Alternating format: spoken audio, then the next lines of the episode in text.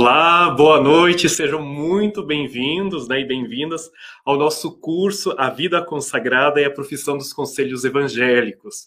Eu sou o irmão Marco Basiliano, aqui da FASBOM, Faculdade de São Basílio Magno de Curitiba, e vou acompanhar vocês no dia de hoje, juntamente né, com o padre Antônio Roque Sobrinho. É, eu gostaria de destacar que nós já, tem, já temos a presença aqui de várias pessoas, né? O Tadeu de Bragança Paulista, Cláudio Mar Teixeira, boa noite, Elias Amorim, de São Luís do Maranhão, Macionila, irmã Eliane Ilnitsky, superiora provincial das Irmãs Servas de Maria, diretamente dos Estados Unidos. É, seja muito bem-vinda, irmã Eliane. Slava Navik. É, irmã Bernarda Ivankio, temos aqui o Jaques Bernardo, Devanira, é, Frei Hércules, é, do Recife, Capuchinho, Claudio Mar Teixeira, João Paulo, Sandro, Ana Cecília, aqui de Curitiba, irmã Adriana, boa noite, irmã Adriana, muito bem-vinda. É, Maria Eduarda, também aqui de Curitiba. Então, são várias pessoas que estão nos acompanhando, né? Henrique, vocacion... Márcio Henrique, vocacionista. É, sejam todos né, muito bem-vindos ao nosso curso. Né? Eu gostaria é, de lembrar né, que este curso é um oferecimento da Aliança Educacional entre a FASBA e a Eparquia Imaculada Conceição de Prudentópolis, aqui do Paraná, né, especialmente a equipe de animação da vida consagrada. Né.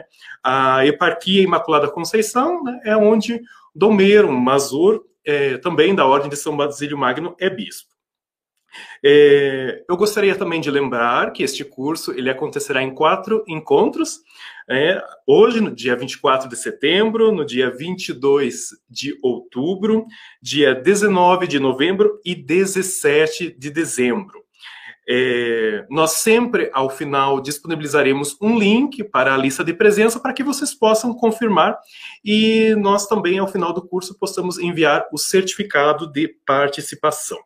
Eu vou chamar aqui agora o Padre Antônio para iniciarmos o curso. Boa noite, Padre Antônio. Slava Jesus Cristo, louvado seja o nosso Senhor Jesus Cristo. Boa noite, Marcos Slava Navik, para sempre seja louvado. É uma alegria muito grande poder participar e comunicar alguma coisa sobre a vida consagrada e ou, a profissão dos conselhos evangélicos. Boa noite a todos aqueles que nos acompanham e com muita alegria, então, queremos discorrer um pouco sobre esse texto. Isso. Padre Antônio Roque Sobrinho é mestre em Teologia da Vida Consagrada pelo Instituto de Teologia da Vida Consagrada, o Claritianum de Roma, é superior provincial emérito da província de São José, da Ordem de São Basílio Magno aqui do Brasil, e também professor de pós-graduação aqui na FASBA. Hoje o nosso tema, né, Padre Antônio, é Jesus Cristo, modelo de consagração. Exatamente. Exatamente. Então agora eu passo a palavra ao senhor e ao final nós retornamos, né, para algumas perguntas que o pessoal poderá deixar aqui no nosso site, no nosso Muito obrigado.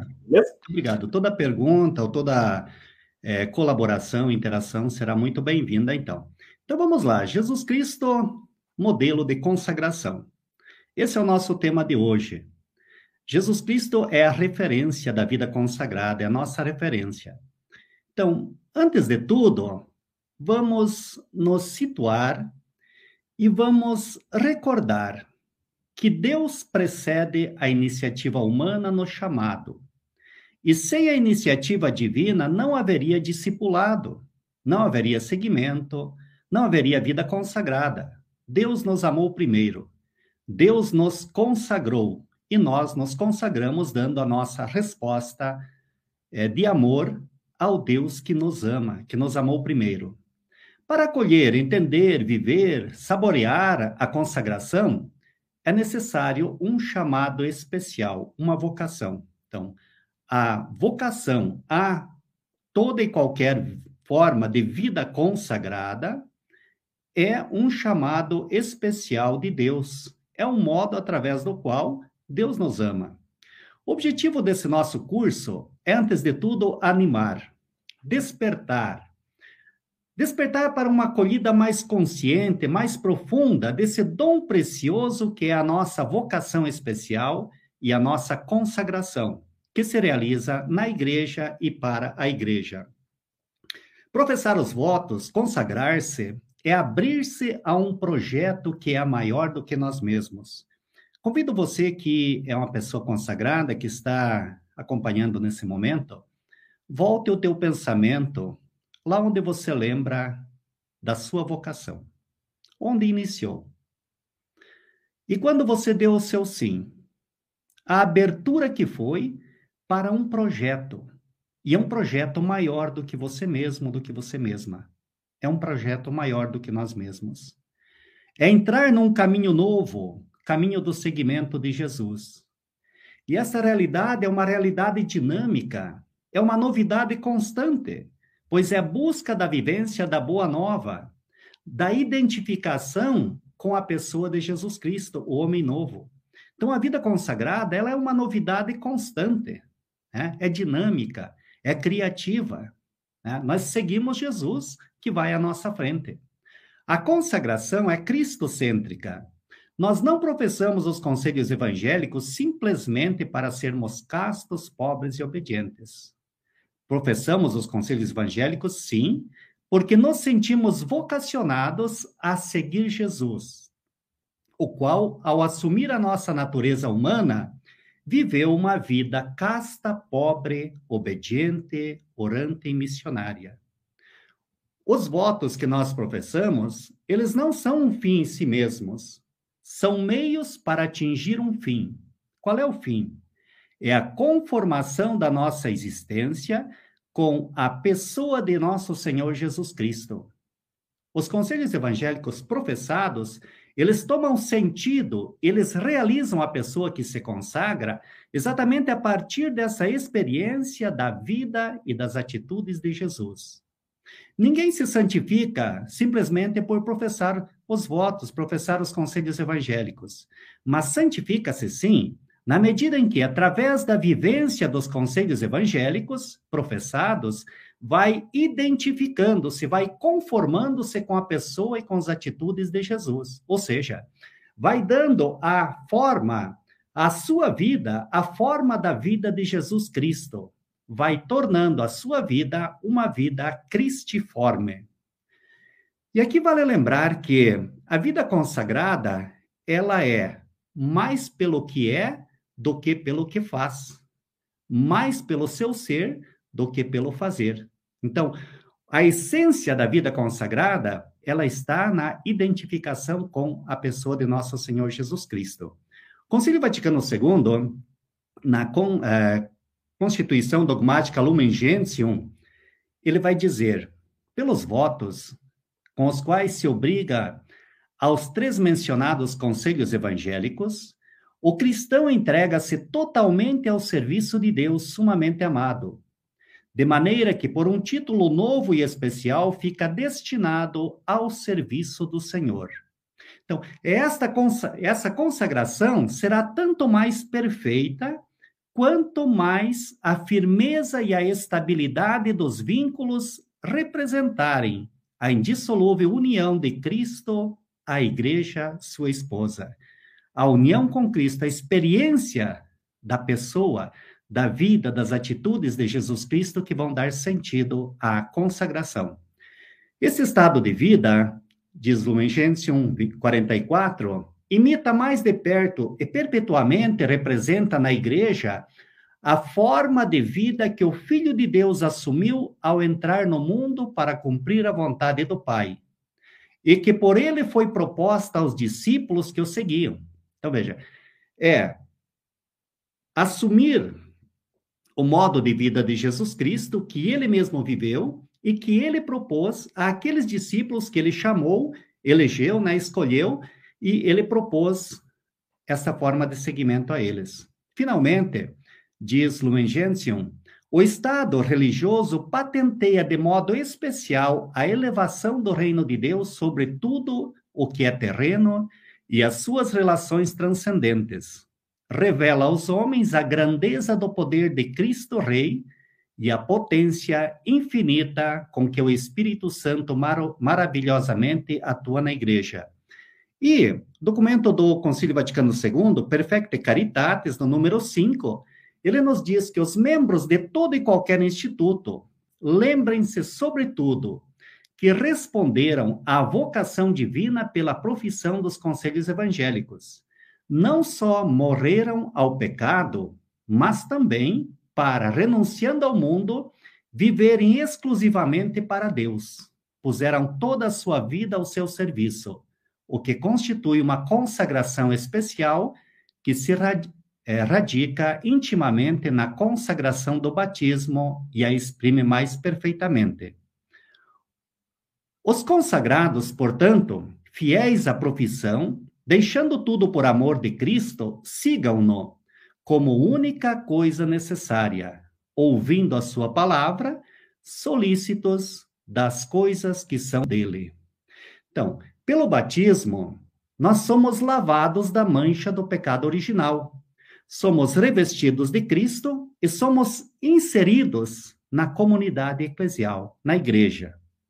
Pela profissão dos conselhos evangélicos, né, que é uma consagração especial, porém enraizada na consagração batismal, nós assumimos viver a forma de vida de Jesus Cristo, né, uma vida cristiforme, e somos inseridos na família consagrada a qual nós pertencemos, no carisma do Instituto. Iremos viver o nosso batismo, a nossa consagração batismal, porém agora assumindo a forma de vida de Jesus, que é uma vida casta, pobre e obediente.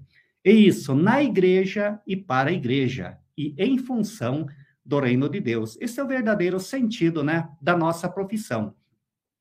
Por isso, o Concílio Vaticano II, Perfecte Caritatis, número 6, vai nos dizer os que professam os conselhos evangélicos, busquem e amem, antes de tudo, a Deus que primeiro nos amou, iniciativa divina. E procurem em todas as circunstâncias cultivar a vida escondida com Cristo em Deus. Bonita e forte essa expressão, né? Procurem em todas as circunstâncias cultivar a vida escondida com Cristo em Deus, da qual dimana e se estimula o amor do próximo para a salvação do mundo a edificação da igreja. É também esta caridade que anima e rege a prática dos conselhos evangélicos. Então, isso que nós vimos até agora, nós podemos resumir da seguinte forma: a iniciativa é sempre divina. Deus nos amou primeiro. As pessoas consagradas não se pertencem, pertencem a Deus. Nós pertencemos a Deus. São um dom de Deus à igreja, são na igreja e para a igreja, onde tem a missão de dar visibilidade à forma de vida de Cristo. Vamos trocar agora aqui a pessoa, né? A iniciativa é divina. Nós não nos pertencemos, nós pertencemos a Deus. Nós somos um dom de Deus para a sua igreja. Nós somos na igreja e para a igreja, onde temos a missão de dar visibilidade à forma de vida de Jesus Cristo. O documento Dom do Redentor, no número 7, vai nos dizer: a vocação que recebemos levou-nos à profissão religiosa, a professar os conselhos evangélicos, graças à qual fomos consagrados a Deus mediante o ministério da igreja e, ao mesmo tempo, fomos incorporados na nossa família religiosa. Nos tornamos pessoas consagradas a Deus em Jesus Cristo para lhe pertencermos exclusivamente. A forma da participação própria, então, das pessoas consagradas no mistério de Cristo e na missão da Igreja corresponde à forma do enraizamento em Cristo. E é precisamente a profissão dos conselhos evangélicos que determina a profundidade e o vigor deste enraizamento. Né? Mas não basta professar. Né? Professamos é, canonicamente, mas é preciso passar deste canônico é, para existência. Né? Pelos votos, eu me tornei um religioso, legalmente, mas não basta. É necessário o caminho da identificação com Jesus Cristo, que é passo a passo, que é no cotidiano, que é naquela vida que você leva e com a profissão que você exerce, com os serviços que você faz na comunidade. Então, o chamamento evangélico, se queres ser perfeito, segue-me, concretiza-se na forma real da profissão dos conselhos evangélicos na alma de quem é chamado. Então, é de dentro para fora, não é uma maquiagem, não é uma capa, mas é uma essência do próprio ser. Quer dizer, o ser que se consagra e que busca identificar a existência toda com a forma de vida vivida por Jesus Cristo. Nesta forma, pois, está contida a nossa resposta ao chamamento do amor redentor. É também, e também é uma resposta de amor, amor de doação, que é a alma da consagração. Isto é, da consagração da pessoa, um amor oblativo. E aqui nós podemos dar um salto, então, para a exortação apostólica Vida Consecrata, de 1996, pós-sinodal, após o sínodo sobre a vida consagrada e a sua missão na Igreja e no Mundo, que aconteceu em outubro de 1994. Documento Vita Consecrata, ele vai nos dizer: a vida consagrada, profundamente arraigada nos exemplos e ensinamentos de Cristo Senhor, é um dom de Deus para a sua igreja, por meio do Espírito, através da profissão dos conselhos evangélicos, os traços característicos de Jesus, virgem, pobre e obediente, adquirem uma típica e permanente visibilidade no meio do mundo. E o olhar dos fiéis é atraído para aquele mistério do reino de Deus que já atua na história, mas aguarda a sua plena realização nos céus. Então veja, que missão bonita, né? Dar visibilidade no meio do mundo à forma de vida que Cristo viveu. Isso é maravilhoso. Né? Isso é muito positivo. Para isso, precisamos cada vez mais nos identificarmos a Jesus Cristo. E o Papa João Paulo II, então, na exortação, ele nos diz que ao longo dos séculos nunca faltaram homens e mulheres que, dóceis ao chamamento do Pai e à moção do Espírito, escolheram esse caminho de especial seguimento de Cristo para se dedicarem a Ele de coração indiviso. Também eles deixaram tudo, como os apóstolos, para estar com Cristo, para colocar-se como ele ao serviço de Deus e dos irmãos.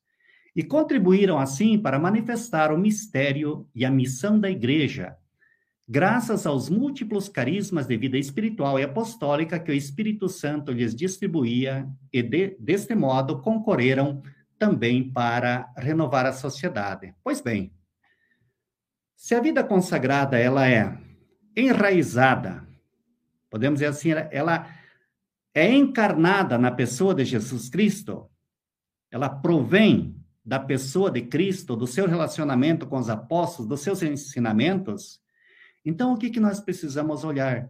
Olhar para Cristo como o modelo da nossa consagração, como aquele que viveu plenamente a sua consagração ao Pai.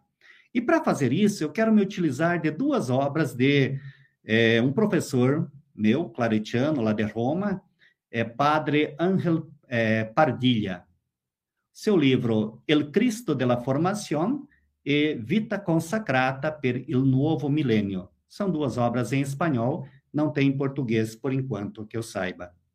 Então, à luz desses, dessas duas obras, eu quero mostrar aqui um pouco, né, sobre o Cristo modelo de consagração. Somente à luz da consagração de Cristo nós podemos descobrir o sentido mais profundo da consagração na vida consagrada.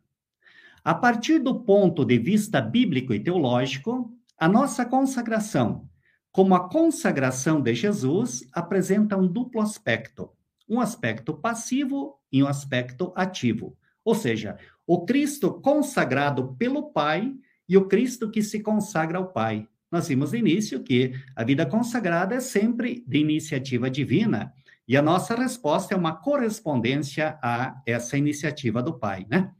Duas partes essenciais e harmônicas de uma consagração que se realiza em um ser humano, que se abre à ação de Deus a partir da responsabilidade e da liberdade, respondendo a uma vocação. A consagração pela profissão dos conselhos evangélicos, é antes de tudo uma realidade que procede do Pai, fonte de toda santidade e de toda consagração, o Pai. Há que reconhecer e respeitar a prioridade da ação gratuita de Deus. O aspecto prioritário está na própria consagração de Jesus. Jesus, que é Deus e homem verdadeiro. Jesus possuía uma autêntica e completa natureza humana. Por isso, nos escritos do Novo Testamento, no que diz respeito ao Pai, que é a figura do consagrante, aquele que consagra, a figura de Jesus está caracterizada por uma consagração passiva. Jesus se apresenta como supremo consagrado pela iniciativa e pela ação de Deus Pai. Ele é aquele que foi ungido por Deus com o Espírito Santo e com poder. Aquele que o Pai consagrou e enviou ao mundo. Esta dimensão passiva da consagração de Jesus, nós encontramos também nas expressões: Jesus foi ungido, escolhido, eleito pelo Pai. Jesus foi o predileto do Pai. Por outra parte, Jesus esteve caracterizado também por uma consagração ativa. Com a sua consagração ativa ou ascendente como resposta, né? Jesus se pôs em perfeita sintonia com a consagração descendente do Pai. Jesus assimilou com plena liberdade o dinamismo consacratório do Pai ele deu sua resposta pessoal à consagração recebida do Pai. Eu me consagro por eles. Jesus se ofereceu totalmente ao Pai, fez a total oblação de si mesmo ao Pai, escolheu estar nas coisas do Pai. Essa dupla consagração, ou seja, o dinamismo de consagração que descendia do Pai até Jesus, e o dinamismo de consagração que ascendia até o Pai é o selo indelével da figura de Jesus. Esse duplo sentido da consagração está presente de modo determinante na figura de consagrado como apóstolo, profeta, evangelizador, servo de Javé, sacerdote, rei, Messias, filho, redentor, em todas as dimensões da vida e do apostolado de nosso Senhor Jesus Cristo. Toda a vida de Jesus leva este selo, esse duplo selo, ou esse selo de duplo aspecto da consagração, pois Jesus escolheu uma vida de autoconsagração, na obediência, na virgindade, na pobreza, como resposta de total docilidade à ação e ao plano de consagração do Pai Santo. A perfeita oblação de Jesus deu um sentido de consagração a todos os acontecimentos de sua existência, sua existência humana, né? Porque eu desci do céu não para fazer a minha vontade, mas a vontade daquele que me enviou. Por essa razão, ao entrar no mundo, Cristo declara: Eis que vim, ó Deus, para fazer a tua vontade. Então, a consagração é uma entrega total, com docilidade, é, temos que acentuar essa palavra, né? Aquela doação total com docilidade ao plano, ao projeto do Pai a ser realizado. O misterioso silêncio no qual está envolta a sua vida em Nazaré é iluminado por sua deslumbrante confissão de consagrado. Jesus, aos 12 anos, disse: Não sabias que eu devo estar naquilo que é de meu Pai? O Jesus de 12 anos aceita plenamente com amor e confiança que seja o Pai a pessoa que traça todos os detalhes do itinerário de sua vida. Aquele que determina o lugar, o tempo, o modo e as demais características de suas atuações. No último instante de sua vida, neste mundo, depois de ter cumprido perfeitamente a missão que lhe havia sido encomendada, Jesus se pôs novamente com inteira confiança nas mãos do Pai. Pai, em tuas mãos entrego o meu espírito. A vida de Jesus resplandece como vida colocada sob o sinal do Pai, vida marcada constantemente pela presença amorosa do Pai, como vida consagrada, como com um dinamismo decisivo de amor, e sempre ao serviço e à glória do Pai. Então, podemos dizer, Jesus adotou para sua missão a forma de vida do filho servo, com uma adesão de comunhão, de obediência filial, ele se abre totalmente à vontade do Pai. Essa expressão ou essa realidade, seja feita a tua vontade, foi o fio condutor de todo o dinamismo de sua atividade apostólica. Fez sempre o que agradava ao Pai. Seu alimento principal era fazer a vontade daquele que o enviou. Não desenvolveu um, pro, um programa próprio de vida ou de ação, mas dedicou-se totalmente a realizar a obra do Pai. Como não veio para ser servido, senão para servir e dar a vida, despojou-se, humilhou-se, fazendo-se obediente até a morte e morte de cruz. Esse é o Jesus modelo de consagração. Aquele que despojou-se de si mesmo, não por despojar-se, por esvaziar-se somente, mas para se preencher daquilo que é a vontade do Pai. Jesus aprovou e defendeu a dignidade e a plena legitimidade da vida matrimonial. Porém, viveu na forma humana de um consagrado, com sua opção, revelou o valor sublime e a misteriosa fecundidade da castidade consagrada. Mesmo dando-se conta que, por escolher esta forma de vida, socialmente estranha e chamativa na sua época, podia ser insultado, podia ouvir apelativos injuriosos, né, como eunuco, como homem sem ninho. Mas ele fez a surpreendente eleição dos eunucos pelo reino dos céus. E ele viveu numa vida de castidade, com olhar fixo no Pai e no reino dos céus. E é aqui que assume a grandeza, a profundidade, a vida consagrada, de um modo especial, a castidade consagrada que nós veremos em outros encontros, né? Como uma abertura total ao amor. Eunucos pela causa do reino dos céus. Né? Então, a causa isso que é importante. A causa que vai dar sentido, o reino dos céus, a vontade de Deus. Jesus descreveu de modo muito concreto a renúncia que comportava sua, sua opção pela castidade consagrada. Ele vai nos dizer: as raposas têm tocas, os pássaros do céu têm ninhos, mas o filho do homem não tem onde repousar a cabeça. O filho do homem, totalmente consagrado ao Pai, não tem uma toca humana, um ninho humano, não tem um lar, não tem uma esposa companheira de vida, que como coluna de apoio seja sua ajuda. Jesus testemunhou de maneira evidente seu amor singular ao Pai. Isso era a dimensão vertical e prioritária de sua castidade. Ademais, em comunhão com o Pai e a partir do Pai, ele amou a todas as pessoas humanas com um coração de consagrado, isto é, com um coração indiviso, com amor indiviso. Né? O amor que ele sente ao Pai e o amor com o qual ele corresponde ao Pai é estendido universalmente a todas as criaturas humanas. A castidade nos abre para um amor maior. Professar os votos de modo especial, quando nós professamos o voto de castidade, nós professamos para amar mais. Senão o voto de castidade, os votos seriam uma castração, né? tiraria o sentido, a fecundidade. E essa fecundidade espiritual, ela vai brotar disso, né? E ela vai se manifestar em um amor oblativo, em um amor concreto. Daí que seu amor, o amor de Jesus, aos homens e às mulheres tenha tido um caráter peculiarmente desinteressado e fecundo de um supremo consagrado ao Pai. Jesus não praticou o celibato, a castidade por motivos de egoísmo, por motivos antropocêntricos, por desprezar a figura da mulher, por alguma atitude de renúncia pela renúncia, não.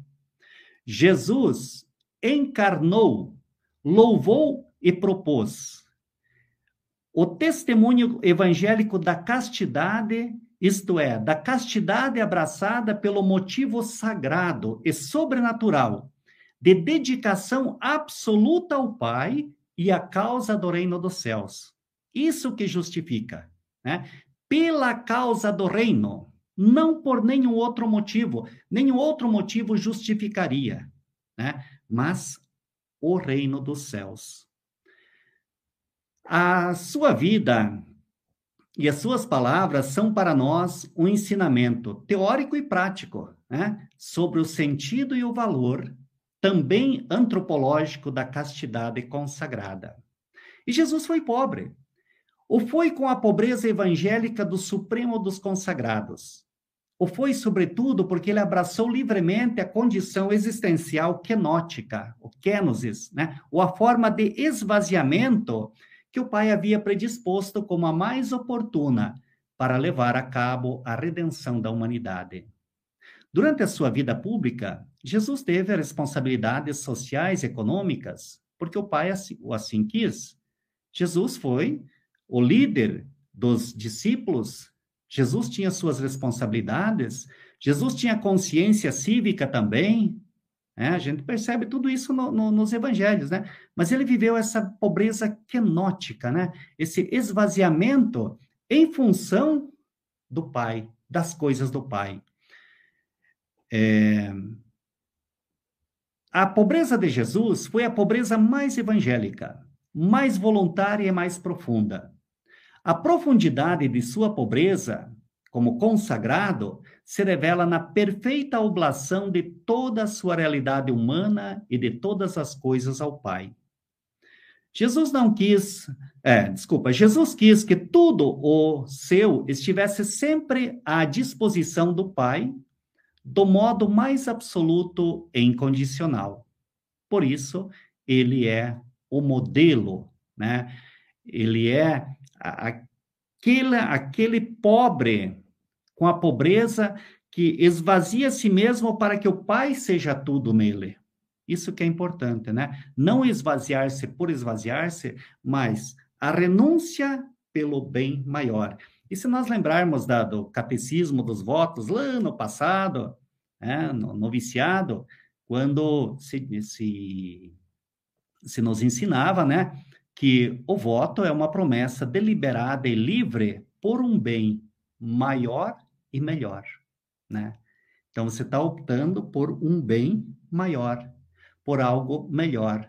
Aquilo que nós, quando nós iniciamos, nós dizíamos que nós entramos num projeto que é maior do que nós mesmos. Né? Nós entramos no processo dinâmico de seguimento de nosso Senhor Jesus Cristo. Então, a partir daí, a, a partir dessa visão do Cristo como modelo para a nossa vida consagrada, nós podemos deduzir, então, com os documentos da igreja, né? A verdadeira identidade da vida consagrada só pode ser delineada a partir da pessoa de Jesus e da plenitude da revelação divina realizada em Cristo. Documento Vita Consecrata, número 20, ele nos diz né, que o sentido da vida consagrada só pode ser buscado e encontrado na contemplação do Cristo consagrado ela, a vida consagrada, aparece encarnada na carne de Cristo, podemos dizer. Né? Então, a vida consagrada, identificando com Cristo, ela se torna anúncio daquilo que o Pai, pelo Filho no Espírito, realiza com o seu amor, a sua bondade e a sua beleza. A vida consagrada deve, deve ser contemplada, deve ser acolhida, vivida como um mistério um mistério que tem origem na Trindade Santa e Santificante, Vita Consecrata 21. Caracterizada pela profissão dos conselhos evangélicos, ela é, antes de tudo, um dom da Trindade, um dom de Deus para a igreja. Né? Mas o mistério da vida consagrada há mais concretamente a sua origem no mistério do Verbo encarnado. A profunda verdade e a riqueza dos valores da vida consagrada eles resplandecem na revelação do mistério de Cristo, que é simultaneamente o mediador e a plenitude da revelação, diz Dei Verbum número 2. A pessoa consagrada deve buscar o sentido mais determinante do próprio modo de existir e de agir no Verbo encarnado, que com toda a sua presença e manifestação da sua pessoa, com palavras e obras, leva à perfeição o cumprimento da salvação. Então, o dinamismo mais forte da sua escolha de amor, a pessoa consagrada ela vai encontrar na contemplação do amor trinitário. E esse amor trinitário nos foi revelado em Jesus Cristo. Ao lavar os pés e em toda a sua vida de serviço, Jesus revela o verdadeiro sentido da vida consagrada, que é a vida de amor oblativo, de serviço concreto e generoso. Desde os primeiros séculos da igreja, sempre houve homens e mulheres que se sentiram chamados a imitar a condição de servo abraçada pelo Verbo encarnado. E agora é nossa época, nós nos consagramos. Né? E essa é a nossa missão, né? Antes de tudo, identificar-se com o Cristo para dar visibilidade à sua forma de vida. Então, as pessoas consagradas que seguem Cristo pelo caminho dos conselhos evangélicos também hoje se propõem ir até onde Cristo foi e fazer o que ele fez. O mistério da vida consagrada encontra verdadeira luz na forma de vida do Verbo encarnado. E a exortação apostólica Vita Consecrata, no número 22, vai nos dizer o seguinte: vou, vou ler na íntegra aqui. Sob o impulso do Espírito Santo, a vida consagrada imita mais de perto e perpetuamente representa na igreja a forma de vida que Jesus, supremo consagrado e missionário do Pai para o seu reino, abraçou e propôs aos discípulos que o seguiam. À luz da consagração de Jesus, é possível descobrir, na iniciativa do Pai, fonte de toda a santidade, a nascente originária da vida consagrada. Na verdade, Jesus é aquele que Deus ungiu com espírito e com poder, aquele que o Pai consagrou e enviou ao mundo e recebendo a consagração do Pai, o Filho consagra-se por sua vez ao Pai pela humanidade. A sua vida de virgindade, obediência e pobreza exprime a adesão filial e plena ao desígnio do Pai. A sua oblação perfeita confere um sentido de consagração a todos os acontecimentos de sua existência terrena. E aqui que está o grande segredo, aquilo que a gente dizia, né? que a consagração ela deve manifestar, deve mexer, deve transformar, deve nos identificar com Cristo, para que todos os momentos da nossa vida sejam marcados, né? Que assim como Cristo teve, nós vimos aquele selo indelével, né, da sua consagração ao Pai, que isso também ocorra em na nossa existência, que nós possamos também viver isso a todo momento, que, que o amor né, se, se revele, se manifeste através das menores coisas que fazemos, da nossa presença, do nosso serviço, daquelas coisinhas pequenas que você faz dentro da comunidade, que a consagração seja revelada através dos pequenos gestos.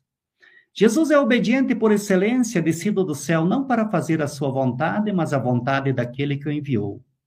Entrega o seu modo de ser e de agir nas mãos do Pai por obediência filial, assume a forma de servo. Despojou-se a si mesmo, tomando a condição de servo. Feito obediente até morte e morte de cruz. É também nessa atitude de docilidade ao Pai que Cristo, embora aprovando e defendendo a dignidade e a santidade da vida matrimonial, assume a forma de vida virginal e revela assim o valor sublime e a misteriosa fecundidade espiritual da virgindade. Nós renunciamos ser pais, ser mães fisicamente, mas nós assumimos, né, o, a, com o voto de castidade de um modo todo especial, se bem que os votos, eles são, como dizia um professor, o professor José Rovira, de Teologia dos Votos, ele dizia o seguinte, que os três votos são como três irmãs gêmeas andando juntas de mãos dadas. Porque uh, os votos, eles representam a, todas as dimensões do, do, do nosso ser. Né? Então, representam a, a, nossa existência, o mais profundo de nós. Então, o importante é isso, né? Que nós professamos os votos, mas tudo isso deve se reverter numa fecundidade espiritual, numa paternidade, maternidade espiritual. Senão a gente está esterilizando aquela graça, né? É, a gente está azedando daí, colocando a vida como que o pepino no vinagre, né, para manter ele lá, mas não tem sabor daí, né? E o meu azedume vai afetar também as outras pessoas que convivem comigo. Então, isso é muito importante, né? É, a gente sempre lembrar que nós fizemos, nós professamos os conselhos evangélicos, fizemos os votos por um bem maior, em função de um amor maior. E tudo isso deve nos dar uma fecundidade espiritual mais profunda. A plena adesão de Cristo ao desígnio do Pai manifesta-se no desapego dos bens terrenos, sendo rico, fez-se pobre por vós, a fim de vos enriquecer pela sua pobreza. A profundidade da sua pobreza revela-se na perfeita oblação de tudo que é seu ao Pai. Verdadeiramente, a vida consagrada constitui memória viva da forma de existir e atuar de Jesus como Verbo encarnado face ao Pai e aos irmãos é tradição vivente da vida e da mensagem do Salvador. Pois bem, para vivermos a vocação especial que recebemos e vivermos com autenticidade a consagração, buscando identificar-se com Cristo, dando visibilidade à sua forma de vida, precisamos, antes de tudo, conhecer cada vez mais as pessoas e atitudes de Jesus, a fim de as reproduzirmos em nós.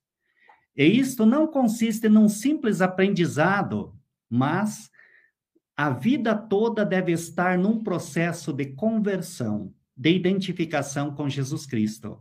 Por isso, São João Paulo II nos diz, Vita Consecrata, número 35. Na verdade, a vocação recebida pelas pessoas consagradas para procurarem, acima de tudo, o reino de Deus é, antes de mais nada, um chamamento à conversão plena renunciando a si próprias para viverem totalmente ao Senhor, a fim de que Deus seja tudo em todos, chamados a contemplar e a testemunhar o rosto transfigurado de Cristo, as pessoas consagradas são chamadas também a uma existência transfigurada, um processo de conversão lento e progressivo.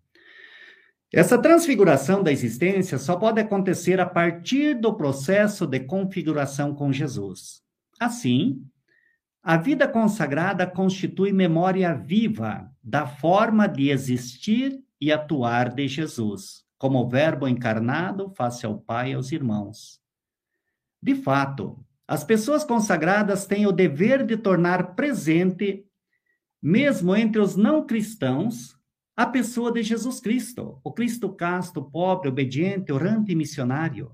Permanecendo dinamicamente fiéis ao próprio carisma, elas, por força da sua consagração mais íntima a Deus, não podem deixar de se sentirem comprometidas numa especial colaboração com a atividade missionária da igreja. Então, resumindo tudo isso, mais ou menos, ou talvez até repetindo, né? A vida consagrada, profundamente arraigada nos exemplos e ensinamentos de Jesus Cristo, é um dom de Deus Pai à sua igreja, por meio do Espírito. E através da profissão dos conselhos evangélicos, os traços característicos de Jesus, virgem, pobre e obediente, adquirem uma típica e permanente visibilidade no meio do mundo. Imita mais de perto e perpetuamente representa na igreja a forma de vida que Jesus, supremo consagrado e missionário do Pai para o seu reino, abraçou e propôs aos discípulos que o seguiam. Na vida consagrada se abraça a proposta de uma existência cristiforme, que requer uma adesão conformativa a Cristo da existência inteira, diz Vita Consecrata número 16. A aspiração da pessoa consagrada, então, é identificar-se com ele, assumindo seus ensinamentos e sua forma de vida. E um detalhe importantíssimo, e vivendo o desejo explícito de conformação com ele. Se eu não desejar me conformar a Cristo, não vai ter sabor, né? Não vai ter sabor. Então, vivendo o desejo explícito de conformação total com Ele, em resposta ao seu convite a partilharem a sua experiência de pessoa virgem, pobre e obediente. As pessoas consagradas, então, devem ser como Cristo para o reino de Deus. Por isso, a configuração a Cristo é o objetivo central da formação. Papa João Paulo II, documento Vita Consecrata, número 65. Ele vai dizer o seguinte: a formação deverá, pois, atingir em profundidade a própria pessoa, de tal modo que cada uma das suas atitudes ou gestos, tanto nos momentos importantes como nas circunstâncias ordinárias da vida, possa revelar a sua pertença total e feliz a Deus. Uma vez que o fim da vida consagrada consiste na configuração com o Senhor Jesus e com a sua oblação total, para isso, sobretudo, é que deve apontar a formação. Trata-se de um itinerário de progressiva assimilação dos sentimentos de Cristo para com o Pai. Então, aquilo que nós falávamos antes, né? Não basta saber, não basta aprender. É necessário o itinerário de transformação, de conversão, partindo sempre da realidade existencial onde a gente se encontra, com os olhos fixos na pessoa de Jesus, buscando conformar a nossa existência com a existência de Jesus. O Espírito Santo, diz João Paulo II, forma e plasma o espírito dos que são chamados, configurando-os a Cristo casto, pobre e obediente, e impelindo-os a assumirem a sua missão. Então, veja, esse lado, deixar-se conduzir pelo Espírito, deixar Deus agir, né? Deixando-se guiar pelo Espírito, num caminho ininterrupto de purificação, tornam-se dia após dia pessoas cristiformes prolongamento na história de uma especial presença do Senhor ressuscitado. E para concluir, eu quero ler aqui na íntegra o número 109 da exortação apostólica Vita Consecrata. Vamos lá. A mensagem, na conclusão, né, a mensagem do Papa às pessoas consagradas. O que, que ele escreveu? Vamos lá. Mas é sobretudo a vós, mulheres e homens consagrados, que no final desta exortação dirijo o meu apelo confiante. Vivei plenamente a vossa dedicação a Deus, para não deixar faltar a este mundo um raio da beleza divina que ilumine o caminho da existência humana. Os cristãos, imersos nas lides e preocupações deste mundo, mas chamados eles também à santidade, tem necessidade de encontrar em vós corações puros, que na fé veem a Deus. Pessoas dóceis à ação do Espírito Santo, que caminham diligentes na fidelidade ao carisma da sua vocação e missão. Como bem sabeis, abraçastes um caminho de conversão contínua, de dedicação exclusiva ao amor de Deus e dos irmãos, para testemunhar de modo cada vez mais esplendoroso a graça que transfigura a existência cristã. O mundo e a igreja procuram autênticas testemunhas de Cristo. E a vida consagrada é um dom oferecido por Deus para que seja colocada à vista de todos a única coisa necessária. Dar testemunho de Cristo com a vida, com as obras, com as palavras, é missão peculiar da vida consagrada na igreja e no mundo. E ele diz: Vós sabeis em quem pusestes vossa confiança. Dai-lhe tudo. Os jovens não se deixam enganar quando vêm ter convosco. Querem ver aquilo que não veem em mais parte nenhuma. Tendes uma responsabilidade imensa no que diz respeito ao amanhã. Especialmente os jovens consagrados, testemunhando a sua consagração, pode induzir os da sua idade à renovação da própria vida. O amor apaixonado por Jesus Cristo é uma atração poderosa sobre os outros jovens, que ele, na sua bondade, chama a segui-lo de perto e para sempre. Os nossos contemporâneos querem ver nas pessoas consagradas a alegria que brota do fato de estar com o Senhor. E último parágrafo, então, dessa mensagem que ele nos dá. Pessoas consagradas, para nós, gente, idosas e jovens, vivei a fidelidade ao vosso compromisso com Deus, na mútua edificação e apoio recíproco.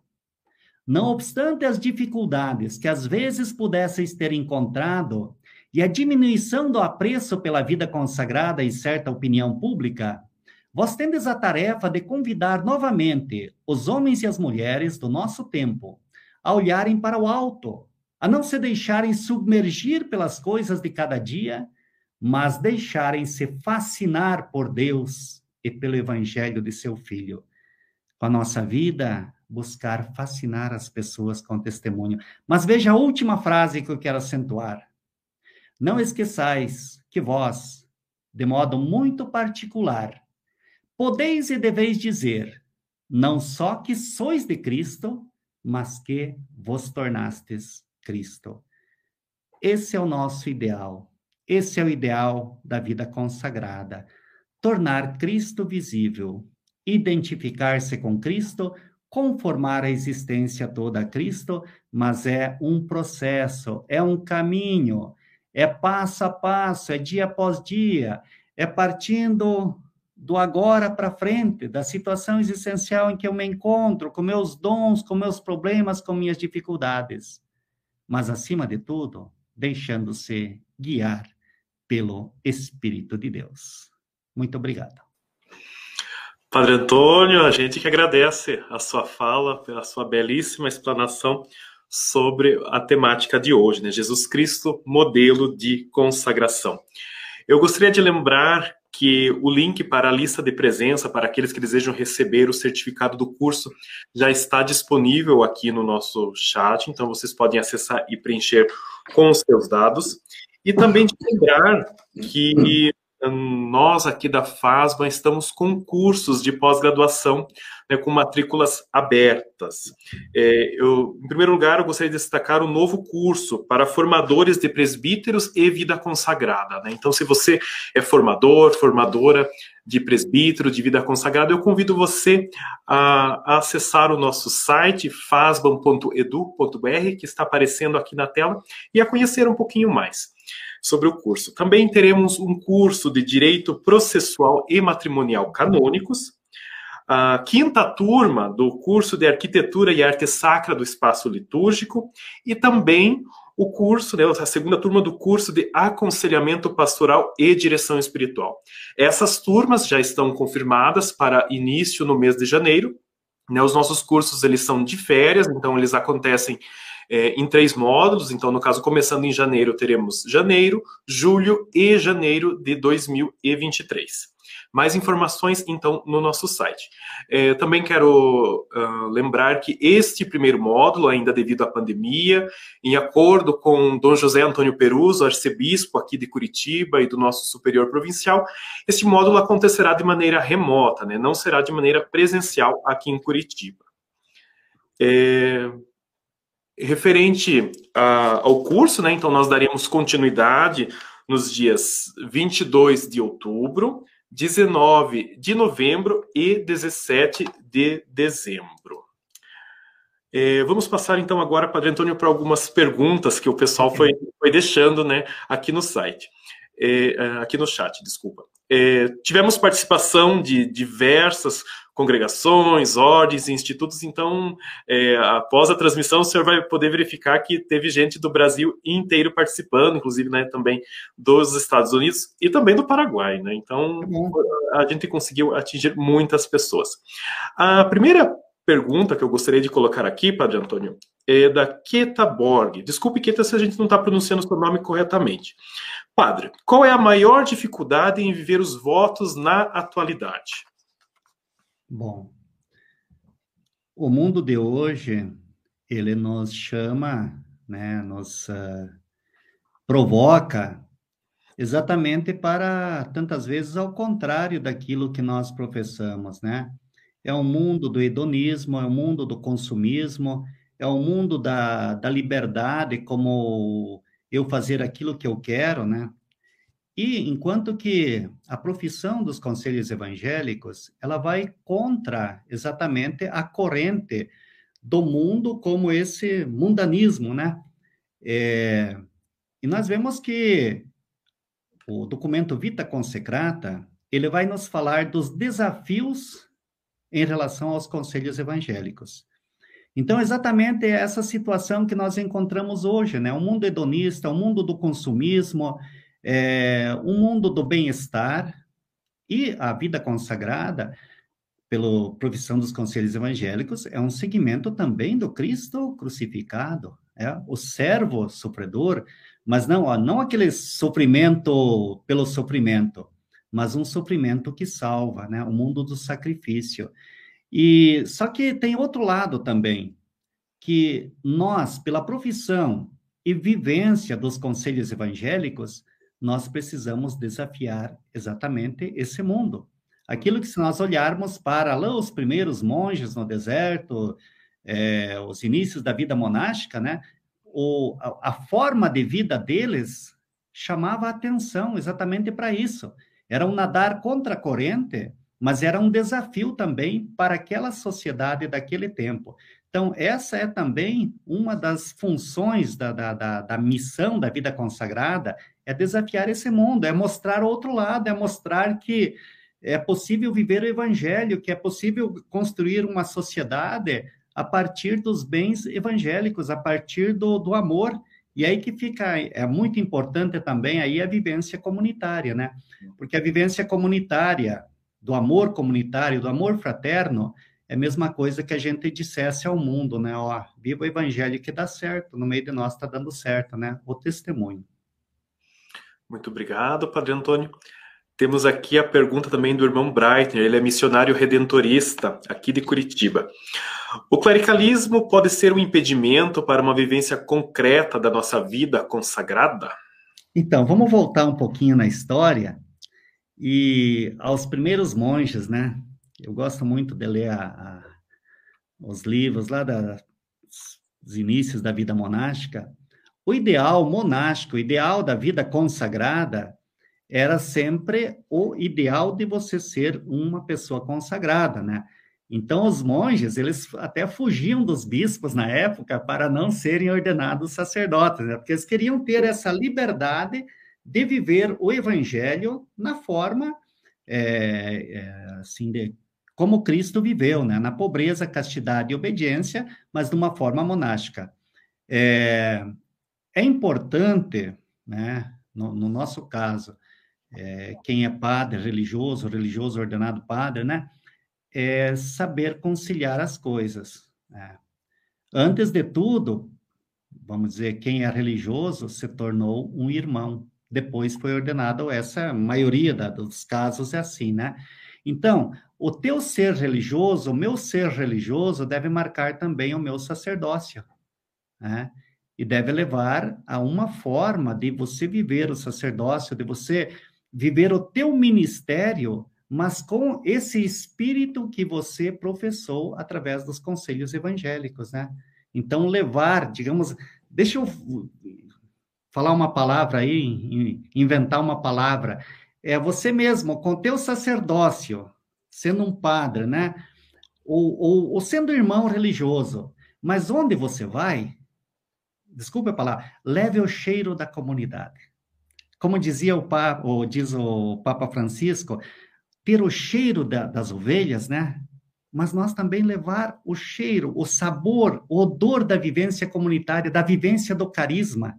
Não sei se eu me expressei bem ou não, mas é claro que o clericalismo ele vai atrapalhar, né? Porque o, o, o clérigo, o sacerdócio, ele é um ministério para em função né, do reino de Deus. Já o clericalismo se torna uma coisa fechada e atrapalha, né? Sim. É, Padre Antônio, temos aqui a pergunta da Eulália Santos. Como trabalhar a renúncia própria da vida consagrada em um mundo onde há uma deturpação do amor e da doação de si? Tá. Vejam bem. Antes de nós falarmos da renúncia, vamos falar da opção, né? Porque toda renúncia, ela é em função de uma opção maior. Se a renúncia ela não for em função de uma opção de um bem maior e melhor, o que que acontece? Ela se torna um vazio.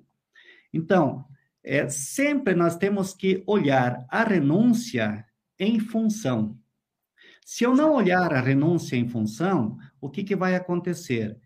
Eu vou deixando sempre portas abertas atrás de mim. Né? Porque eu vou, vou deixando aquilo que eu vou deixando, mas eu vou levando, ah, se não der certo, eu volto. Se não der certo, isso, cara, vou deixando. Quando Jesus convida aquele jovem, o jovem rico, que nós sabemos do Evangelho, é como se Jesus dissesse para ele, ô oh, cara, quer, quer seguir-me? Quebre a ponta atrás de, de você, atrás do teu caminho e siga-me. A renúncia de tudo aquilo era porque, em função do segmento. Então, a, a, como trabalhar as renúncias? Trabalhar as renúncias sempre em função da opção, em função do bem maior. Então, tudo aquilo que é contrário ou que não me ajuda a viver a forma cristiforme de vida pela qual eu optei, é uma coisa que eu tenho que ir renunciando, eu tenho que ir deixando. Claro que é um trabalho, é uma conscientização, principalmente no, para os jovens no, no, mundo de hoje, né? Que da onde que vêm as vocações? Vem desse mundo que nós estamos vivendo, né? São pessoas boas e tudo vão ter dificuldades, né? Mas o importante é sempre mostrar o lado positivo, o lado da opção. Em função dessa opção, eu preciso fazer podas, eu preciso fazer renúncias, né? Eu acho que é, tem que trabalhar por essa parte, né? Uhum. Padre Antônio, aqui temos a pergunta da irmã Narcisa. Padre Antônio, temos muitas pessoas que admiram a nossa vida consagrada. E por que poucos fazem hoje essa escolha, principalmente para a vida religiosa feminina? É difícil a resposta, é né, irmã? Né? É, bom, são vários fatores, né? É, a gente vê, por exemplo, hoje as famílias têm menos filhos, hoje também o mundo oferece muito mais atrativo.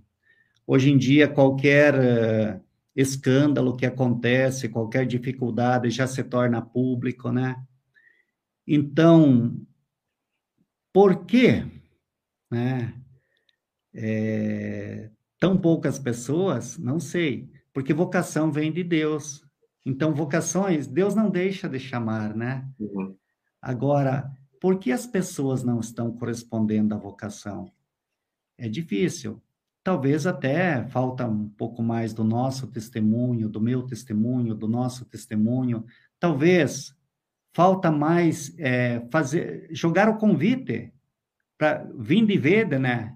Porque a vocação está lá na consciência, no coração da pessoa. É Deus quem chama, não é nós. Nós podemos despertar aquela semente que Deus colocou lá, né? Então, de repente, a, a, a nossa pastoral vocacional tem que ser mais criativa. Agora, tem um fato importante: aquilo que o, o Papa Francisco diz, né? Nós temos que testemunhar a alegria de pertencermos a Deus, para contagiar, né? Então, quanto melhor, quanto mais qualidade, mais amor, né, tiver no nosso relacionamento fraterno, quanto mais nós nos manifestarmos pessoas que estão contentes por per pertencermos a Deus, tanto mais, com certeza, vai despertar aquela sementinha que está, que não é nós que colocamos, é mas é Deus que coloca, e nós só podemos despertar, né? Queira Deus que hajam muitas vocações né, nas nossas comunidades. Padre, mais uma aqui, é a irmã Rosângela serva de Boa Maria Imaculada, né?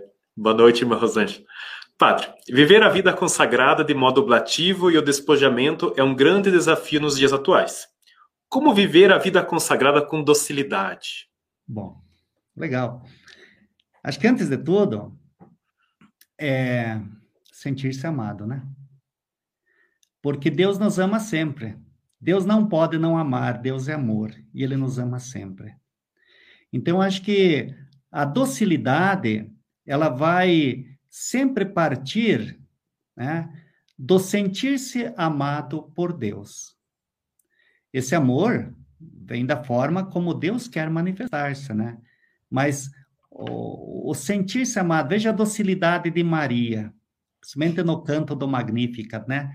Ela sente-se amada por Deus, ela sente que Deus está agindo através dela, através da pequenez dela, Deus está fazendo grandes coisas e ela corresponde com docilidade. Né? Docilidade ao Espírito do Senhor, seja na anunciação, seja na visitação, no Magnífica, e seja depois mesmo ao pé da cruz de Cristo. Né? Maria está lá com o coração dócil, ela está contemplando o mistério. Ela tem uma outra coisa, né? Maria guardava tudo no coração. E aquilo que ela guardava no coração, né, se transformava em atitude, em contemplação do mistério.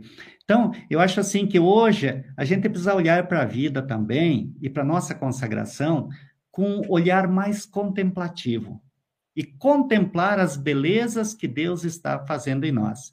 Vamos voltar lá para o início da, do, do, do, nosso momento hoje. É quando a gente dizia que quando nós abraçamos, quando nós damos o nosso sim inicial lá, né? Nós nos colocamos diante de um caminho diante de um projeto que é maior do que nós mesmos.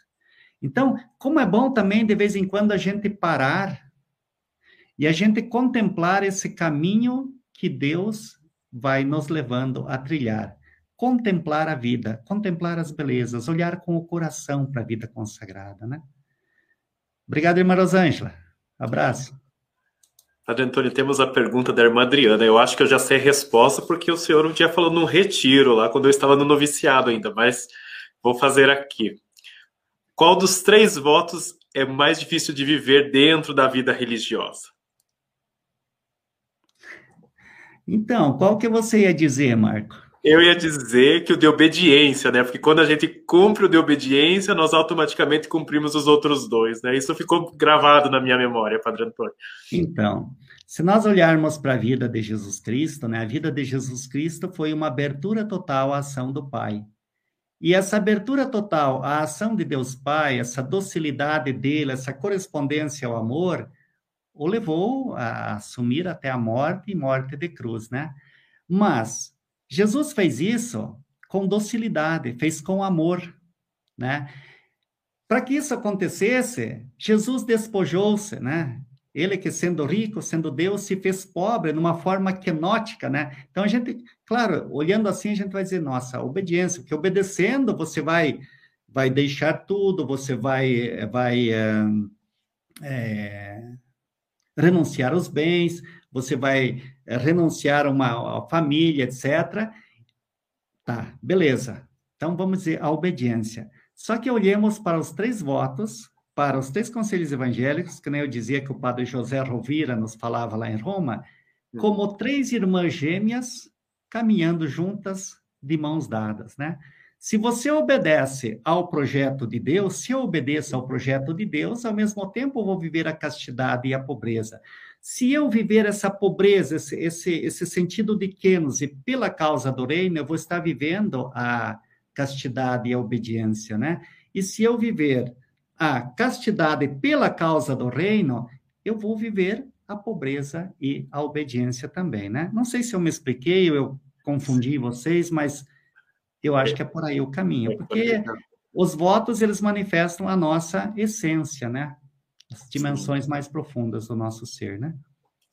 Uma última pergunta aqui, Padre Antônio, da Bernadette Moraes. Como realizar de forma efetiva a formação permanente e progressiva? Bom, eu acho que antes de tudo, Bernadette, né? É a consciência de nós termos da grandeza da nossa vocação ela não é maior do que a vocação matrimonial, do que a vocação leiga, do que a vocação sacerdotal, não. Todas as vocações, elas têm a mesma dignidade, todas elas provêm de Deus, todas elas são um ato de amor de Deus para conosco, modo de como Deus nos chama, e todas conduzem ao mesmo fim, que é a construção do reino de Deus, a santidade nossa e a glória de Deus. Mas a formação permanente é aquilo que eu dizia, né? é, um processo, um itinerário de a gente ir lapidando-nos. É, por quê? Porque às vezes nós fazemos encontro de formação permanente, mas esse encontro de formação permanente a gente faz para motivar-se, para conhecer mais, né?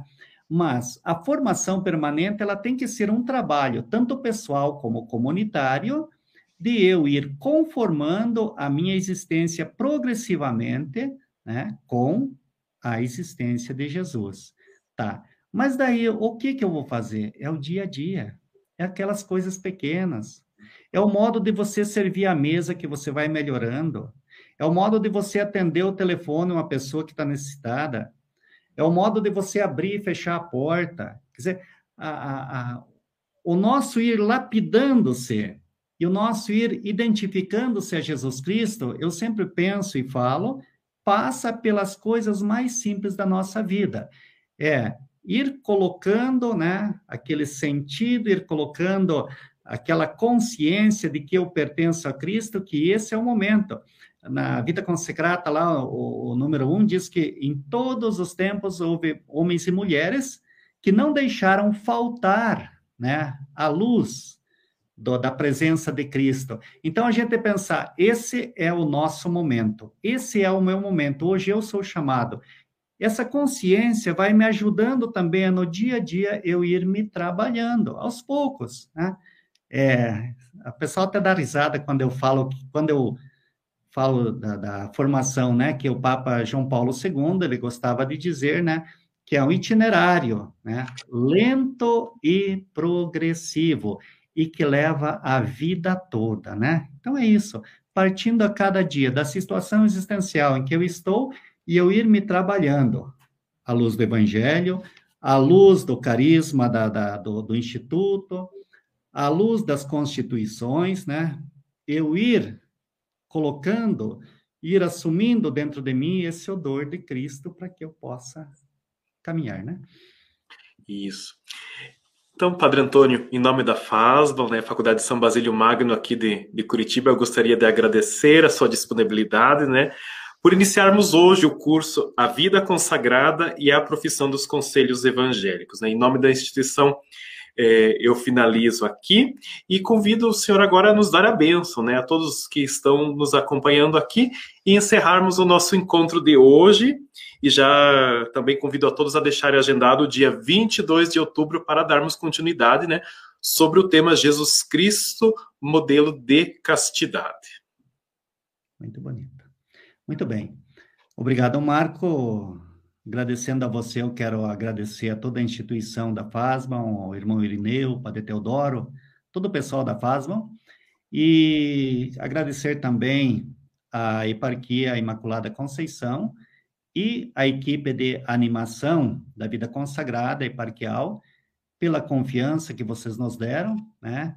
E quero partilhar mais outros encontros também, é, a finalidade é a gente oxigenar um pouco a nossa consagração, né? E se a gente conseguir contribuir um pouco com isso, estarei muito contente. Então, muito obrigado pela confiança, por esse momento, por nos dar a oportunidade. Obrigado a todos aqueles que nos acompanham, que vão ver depois, né? Ouvir. E que Deus ilumine a todos. A consagração é um mistério muito bonito. Consagração é um caminho que se abriu diante de nós, que tem acima de nós Deus, que tomou a iniciativa. E que pelo seu Espírito vai nos conformando também com a pessoa de Jesus Cristo. Então, que Deus ilumine, que Nossa Senhora acompanhe também, São José, ano de São José, esse nosso itinerário, passo a passo, e que a gente consiga com fidelidade, com perseverança, ir dando passos dia após dia, lenta e progressivamente, na conformação da nossa existência com Jesus Cristo. Que a bênção de Deus, Pai, Filho e Espírito Santo, desça sobre todos e com todos permaneça, hoje e sempre. Amém. Amém. Boa noite e obrigado também ao Bispo Dom Meron, que confiou também isso para nós, tá? Boa noite. Até, pessoal. Um abraço. Valeu. Bom descanso, bom final de semana.